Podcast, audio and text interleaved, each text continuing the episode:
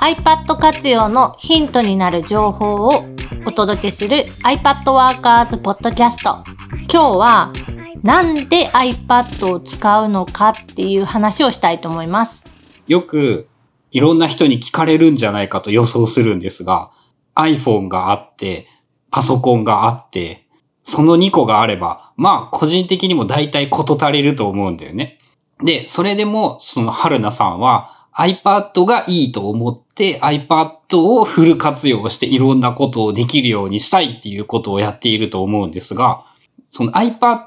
がいい理由っていうのは何があるのかなっていうのを聞きたいなと思って。まず一番大きいのは Apple Pencil が使えること。これは、まあ、Mac にも iPhone にもできなくって、今現状はまあ iPad でしかまあ使えない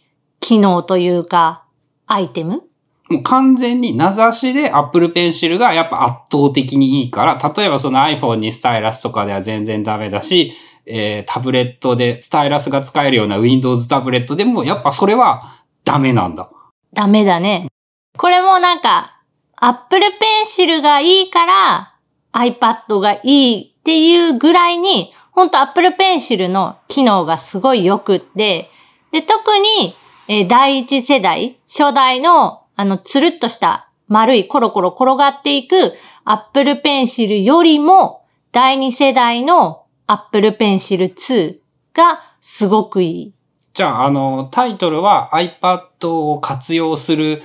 ポッドキャストって言っているけど、iPad を活用している理由の大半が Apple Pencil だと言っても過言ではない。まあ半分ぐらいはやっぱり Apple Pencil が使えるから、それによって手書きがすごい簡単にできるとか、それに付随する何かが結構いっぱいあるのが理由の、まあ一つ。で、具体的に Apple Pencil って、まあよく言われ、いろ、それもよく聞かれることだと思うんだけど、その何が良いんでしょうか？手書きができて、それがそのデジタルデータとしてそのままま認識されるというか保存ができる。まあ、手書きができるっていうのは普通のスタイラスとはやっぱ格が違うもん。性能というか、その感度だったり、書き心地っていうのが、まあ、うまく説明できない部分は多いんだけど、多分使えばみんな、え、全然違うみたいな。今までのその他社製のスタイラスペンとは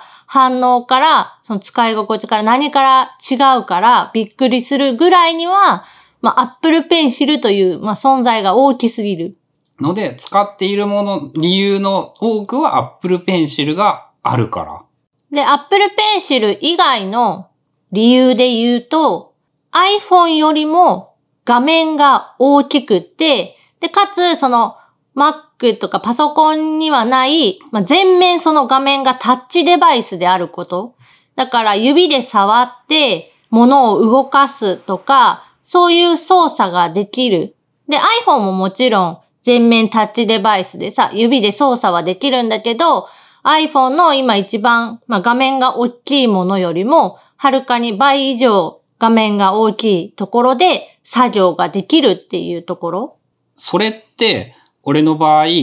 Mac でトラックパッドを使っていたら、割と大きい画面で直感的に操作できているような気がするんだけど、まあ、今のトラックパッドの性能がすごい良くって、その複数の指、1本、2本、3本、4本での操作、ピンチイン、ピンチアウトみたいな操作も自然に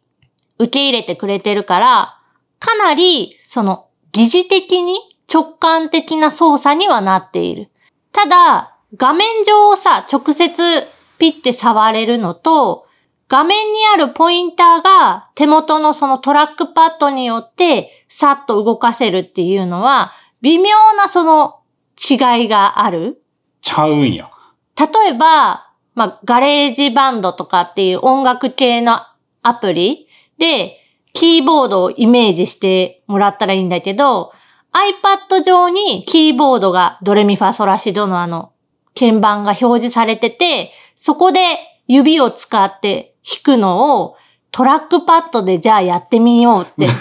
無理だね。ぜ、絶対に近いぐらい無理だね、それは。でトラックパッドの場合、マウスポインターをまず合わせます。で、その後に音を鳴らすためにはクリックが必要ですっていうのをすごい高速で曲が普通に聴けるぐらいの速さで操作ができるかって言ったら多分できない。まあ、その、特殊能力になってしまうね、それは。で、それが iPad 上で、例えば鍵盤が表示されている場合、iPad なら右手と左手の指をそれぞれ使うこともできる。ああ、両手使うとか指、そうか、トラックパッドとかマウスは実質指一本の代わりにしかならなくって、ピンチイン、ピンチアウトで2本分の、一部の2本の動きはできるけど、あくまでもそれだけで、複数の指のメリットは全くいか、全くじゃないか、ほとんど活かせないね。で、あとは、その現状売ってるトラックパッドのサイズっていうのも、そんなに大きくないでしょ。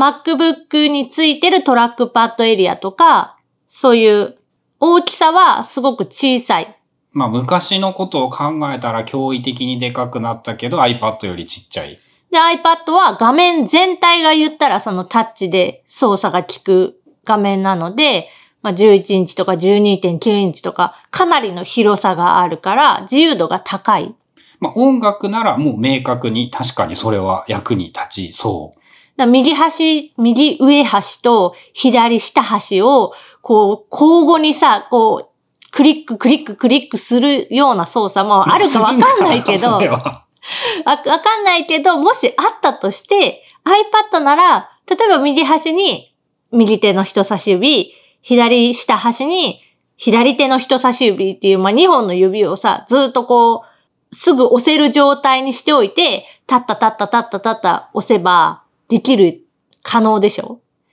じゃあひょっとしたらそのパソコンじゃない、もっと iPad に最適化されたもっと素晴らしい UI みたいなものは、まだまだ全然進化していなくって、こっから生まれてくるかもしれんとも言えるわけやね。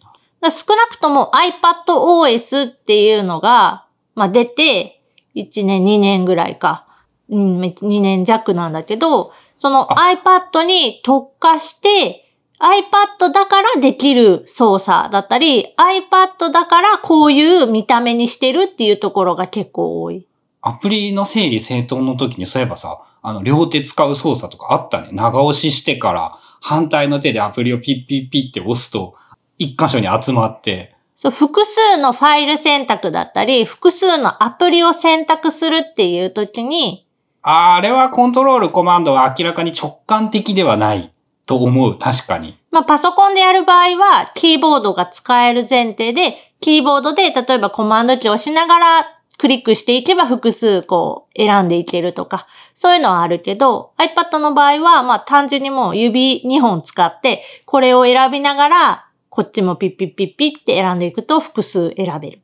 2個の手が使えるっていうのは、実はなんかこれからもっとすごいメリットになるかもしれないところなんよそうね。最初の頃って、やっぱそれに慣れてないっていうか、今までトラックパッドは使ってたけど、トラックパッドを2本の指、右手と左手のそれぞれの指で操作するっていう動きはしたことがなかったから、自然にはできなかった。けど iPad に慣れてきて、最近割と普通に右手も左手も両手を使って操作をするっていうことも増えてきてる。そうか。じゃあ、ま、まだ、まだ現状のみで言えばトラックパッドとめっちゃ大きな違いはないかもしれないけど、今後のことを考えたらやっぱ触れるというメリットはすごい大きいのかもしれない。だから、まあトラックパッドでも疑似的にタッチデバイスっぽい動きができるんだけど、あくまでその動きの中を、まあ、分解してみると、マウスポインターがこの場所にあります。で、トラックパッドでこの指を右に向かって動かすと、画面上のマウスポインターが同じように右に動きますっていうのを頭の中でさ、連動させてるっていうか、体の動き、右にやる動きと、このマウスポインター、画面上のマウスポインターの動きを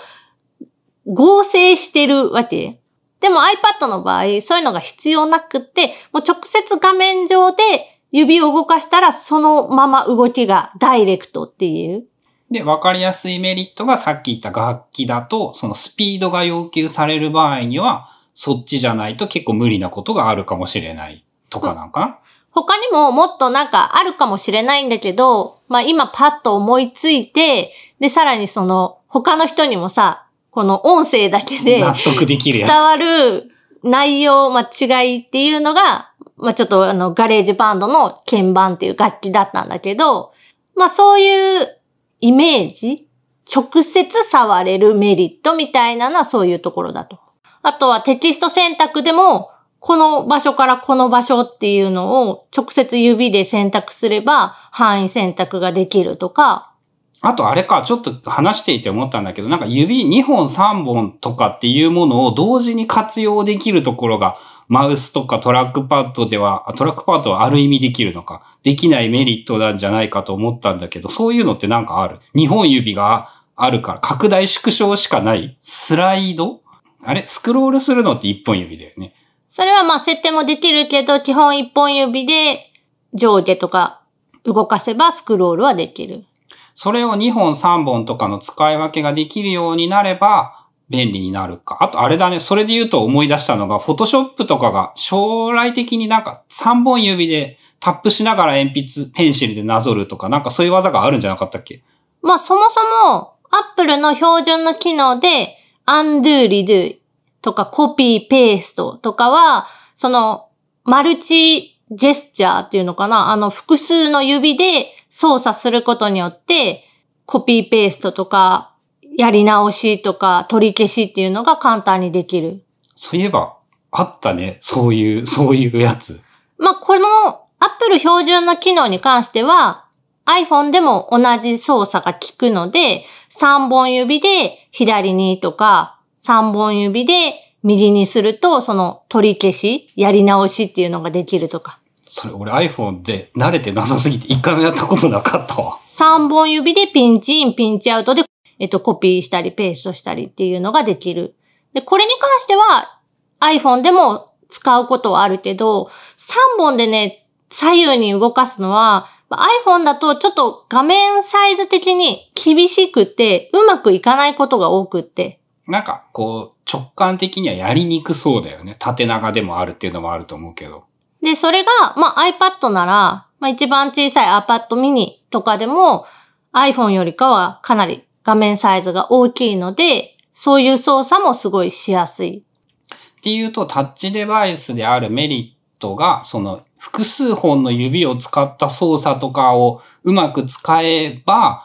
直感的かつ素早い操作もできるようになりやすい。うん。それは、まあ iPad の魅力の一つ。で、それは iPhone でもできなかないんだけど、画面がちっちゃいからやっぱ1本より多い指で操作とかはやっぱあんま、あんま向いてないから iPad だといいことが多いとかはあるのか。まあ iPhone の場合は2本指での操作が限界かなっていう感じで、3本以上を使う3本とか4本とかを使うようなジェスチャーはちょっと厳しいんじゃないかなっていう。そうだね。例えば3本であの左右にやるとアプリ切り替えるみたいなのも、まあもちろんあのキーボードでパソコンとかでも同じことはできるけど、キーボードがなくてもできるっていうのはあるか。だから iPad に関しては、そういうジェスチャーをうまく使えば、そのキーボードがついてなくっても、コピーペーストが例えばすごいスムーズにできるとか、そういうところはよく考えられてる？ある意味、キーボード、なんかそのやっぱパソコンの代わりとして使おうと思うと、誰もがキーボードをつけて、キーボードがないとやっぱ便利に使えないよね、みたいなことを思っているかもしれないけど、意外とそうでもない。うん。まあ、そもそもの話で iPad をパソコンライクに使おうと思うと、多分多くの人が失敗すると思う。それがダメだ。パソコンライクに使うのが良くない。そう、パソコンの代わりとして iPad を使おうとするとダメで、iPad は iPad っていう、その iPadOS というものがあって、iPad には iPad に適したその作業だったりとか、まあ向き不向きがあるってよく言ってるんだけど、iPad に向いている作業っていうのがあるから、それに当てはまる人はパソコンから iPad にその乗り換える。だ iPad をパソコンとして使うんじゃなくて、その、また別のものとして使うっていう考えの方が正しいと思う。パソコンから iPad に乗り換えるということをするのは、その何を、何がどう変わるのかとか、いろいろよくわからんだけど。で結局さっき言ってた二つの、まあ、iPad の特徴というかメリットが活かせる作業をしているなら、パソコンじゃなくて iPad の方が向いてるよっていう話なので、Apple Pencil を使ったような作業が多い人、書き込みが多いとか絵を描くとか、まあメモを取るとかでもそういう紙とペンでやっていたことをなんかパソコンに置き換えてなんかなんたらかんたらやろうとしているような人だったら iPad と Apple Pencil を使えば、まあそのまま何にも悩むことなくデジタルに置き換えられるよねっていうのとか、そのタッチデバイスである魅力、指で直接触れるとか動かせるっていうような、まあそういう作業が多い人ま、もちろんパソコンでもキーボードショートカットとか、えっ、ー、と、それ、マウストラックパッド以外のその入力デバイス、例えば、タブレット、ペンタブレットみたいな、そういうペンタイプの入力デバイスもあるから、そういうのを使えば、もちろんパソコンでもできるとは思うけど、iPad 使えば、数が少なくて済む。っていうと、あの、まあさ、大体 Web との相性とかもあると思うんだけど、パソコンから iPad に乗り換えようとして失敗しましたとかうまくいきませんみたいなテキストっていうか記事みたいなものをいっぱい読むんだけど、そういう人たちというのは、主にやりたいことが文字をコンピューターにテキストを打ち込むという行為が好きだから、それはあまり iPad は得意ではない。得意ではないことはない。ただ、それだったらパソコンの方が効率いいんじゃないっていう話？まあだから極論一番は、えっ、ー、と、文字を入力することがメインの人は、そんなに相性がいいとは言えない。まあどうやって入力するかにもよるかな。最近よく使っている音声入力とかで、もし文字を入力できるなら、iPad 一つで特にマイクとか繋がなくっても iPad 本体の、まあ、マイクの性能、まあ、プロ以外のモデルでもまあまあそれなりに性能が高いので iPad 本体だけで簡単にその音声入力ができる。まあ、とはいえ、多分大抵の人は音声入力で書いたものはやっぱ後から直すよね、ある程度は。まあ、それだけで済ませる人は少ないとは思う。メッセージのやり取りぐらいだよね。その音声だけでいいようなものっていうのは、完成品が出来上がるものっていうの。で、それ以外の入力方法っていうのが、今、まあ、少なくともキーボード入力と音声入力ぐらいしか、まあ、選択肢がない状態なので、キーボードで入力することを考えると、iPad 本体だけでは、ちょっと不便じゃないっていうまあ結局、マジックキーボードとかスマートキーボードとか、そういうものは、もし文字入力をある程度やるならやっぱあった方がいい。まあそれはもちろん、キーボード入力で、ソフトウェアキーボードっていう、まあ iPad 上にキーボードを表示させて、画面をタップすれば文字が入力できるっていうのもあるし、あとは、まあよく使っているフローティングキーボードっていう機能で、フリック入力。要は iPhone とかで入力している方法と同じ方式で iPad でも入力ができるから、そういうキーボードを使って入力するならできる。でもこれもやっぱり物理キーっていうその押した時にボタンの感触っていうの？そういうのはフィードバック返ってこないから、慣れの問題なんだけど、うまく打てる人と打てない人っていうのがもちろんいるし、ソフトウェアキーボードで画面が隠れてしまう。例えばまあ11インチぐらいの iPad でもキーボード立ち上げると画面の約半分ぐらいが隠れてしまう。まあ横画面の場合。なので見える範囲がすごい少ない。で、それだとちょっと作業効率が落ちるよねっていう。まあ文章を書く人がその10行見えるのが3行になってしまうってことだよね。まあそれは不便か。逆に言えば、 Smart Keyboard、Magic Keyboard があったら、テキスト入力するような人も、割と iPad でもいける。いける。特に Magic Keyboard なんかで言えば、そのキーボードの押し心地とか、まあ、キーピッチ、キーのその感覚っていうのが、 Apple が普通に売ってる Magic Keyboard と、まあ、同じぐらいのキーピッチになってるので、そんなにその、パソコン用のキーボードで売ってるのと、iPad 用のキーボードで売ってるので、違いはない。まあ、MacBook 使うのと、大して変わらんぐらいの感覚にはなる。じゃあ、その場合もし、そういう文字を打ちたい人が iPad に乗り換える場合に、そのさ、パソコンと同じだと考えたらいかんみたいなのを言っていたじゃんっていう場合はどういうことを気をつけたりとか、どういうことが違うもんだっていうのを思っておいたら良い感じなん？そもそも自分がどういうことに使いたいのかっていうのが明確じゃないと、どっちを進めるかっていうのは難しい。で、文字を例えばたくさん打つ人でも、その100%文字しか打たないのか、それとも80%は文字だけど、残り20%でなんか手書きで図を書いたりとか、あとはその閲覧、ビューアーとしてだけ使うような作業が残りその20%の中に入っているような場合なら iPad でもいいと思うし、iPad の魅力って、まあ、Apple Pencil にしろ、キーボードにしろ何でもそうなんだけど、その拡張できる。拡張できる ?iPad 本体だけだったら、ただの平たい魔法のガラス板っていう。ね、はい。で、そこに、例えば手書きをこう、やりたいっていう人は、Apple Pencil を一緒に使えば、手書きにすごい特化したデバイスになれるし、文字入力をちょっとやりたいなっていう人は、キーボードを一緒に使えば、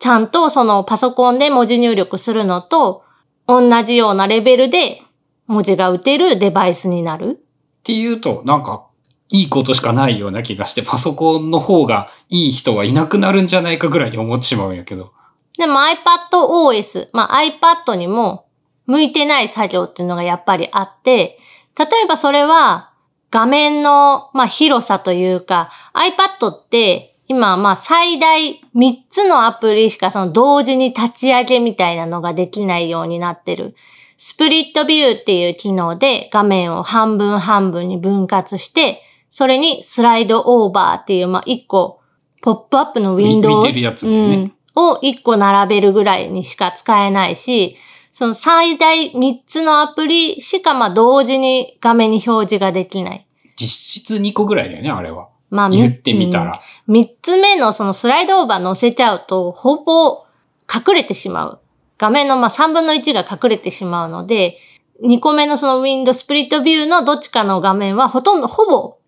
見えないみたいな状態になってしまうから、あんまりまあ、3つ同時とは言い難いかなって感じ。たくさんのアプリをなんかこう渡り歩くような使い方が多い人だと不便になりがち。例えば、ウェブでなんか情報を検索しつつ、えっと、一つ、そのライティングアプリで文字を入力しつつ、もう一個なんか辞書のアプリを立ち上げつつ、みたいな。そういう、まあ、マルチタスクとまでは言えないけど、複数のアプリを使うことが前提ならば、やっぱり広い画面にたくさんウィンドウを並べてた方が効率がいいんじゃないかなっていう。そうか、それを踏まえてもう一個あるのがあれか。あの、大きい画面につなぐことが、こう、できるんだけど、大きい画面につないでも2個3個しか開けないっていうのはやっぱ良くないというか不便なところか。現状、今 iPad の場合、まあ、ミラーリングっていう iPad で見えている画面をそのまま、そっくりそのまま、まあ、外部ディスプレイ、外付けのモニターに表示する。もしくは、対応しているアプリならば、そのアプリが、まあ、設定しているモードで。でも1個だよね。要するに、その、30インチの画面につないで3個4個ウィンドウを同時に開いておくということは iPadOS ではできないよね。現状の iPadOS ではできない。うん。から、現状、そういう用途、特に在宅でそういうことをやっているような場合には、やっぱ、その、あまり向いていない。ただ、家に机があんま広い机とかモニターとかもなくって、言ったら iPad 12.9 1個置ける場所さえあれば、ある程度の仕事はできるということも言えるのか。で、あとは、その、場所を選ばないっていう意味で、さっきのその iPad 本体のみだったら、ただの平たいガラス板でしょ？だそれを持ってソファーでこう座りながら何かを見るとか、それに Apple Pencil をつけて手書きでなんかチェックするとか図を書くみたいなことも場所を選ばない。まあ、立ってメモれるのはパソコンは無理だね。ちょっと厳しいんじゃないかな。うん、まあ実質無理だね。で、iPad なら、なんていうの、ボードをこう抱えるような感じで、手で持って、まあ、片手で iPad 本体持って、両もう一方の手に Apple Pencil ぐらいなら全然普通にできるし。まあそのあたりも違いといえば違いなのか。まあやっぱその俺の用途で言うと、俺 iPad より Mac の方がいいなっていうのは、そのやっぱたくさんのウィンドウを開けないっていうところで言うとやっぱそっちかなっていうのは思うんだけど、それを除いたらメリットしかないような印象も受けるね。まあ、ほんとそれは使う人次第で、どういう作業をするのか、どういうアプリを使っているのか。だってそもそもさ、パソコンで使ってるアプリが iPad では使えないっていうことも、まあ大いにっていうか、まあほとんどの人の理由はそれだとも言えるよね。で、じゃあその代替えじゃないけど、他にそのパソコンで使ってたアプリの代わりになるものを探してみたいなことをするくらいなら、もう最初からパソコンでいいやんっていうことにはなるので、そのあたりは本当どういう風に使ってるのかとか、パソコンでもどういう作業をよくするのか。まあ、さらに言えば、そのアプリが変わっても同じことができるんだったらそれでいいやんっていう風に割り切れるかどうか、熱意があるかどうか。で、むしろ変えた方がすごい効率が上がるとか、そういうこともある。まあ、手書きをして書いたものをどうにかしたいが多い場合だったら明らかに上がりそうだね。少なくとも自分の話で言えば、その注釈を入れる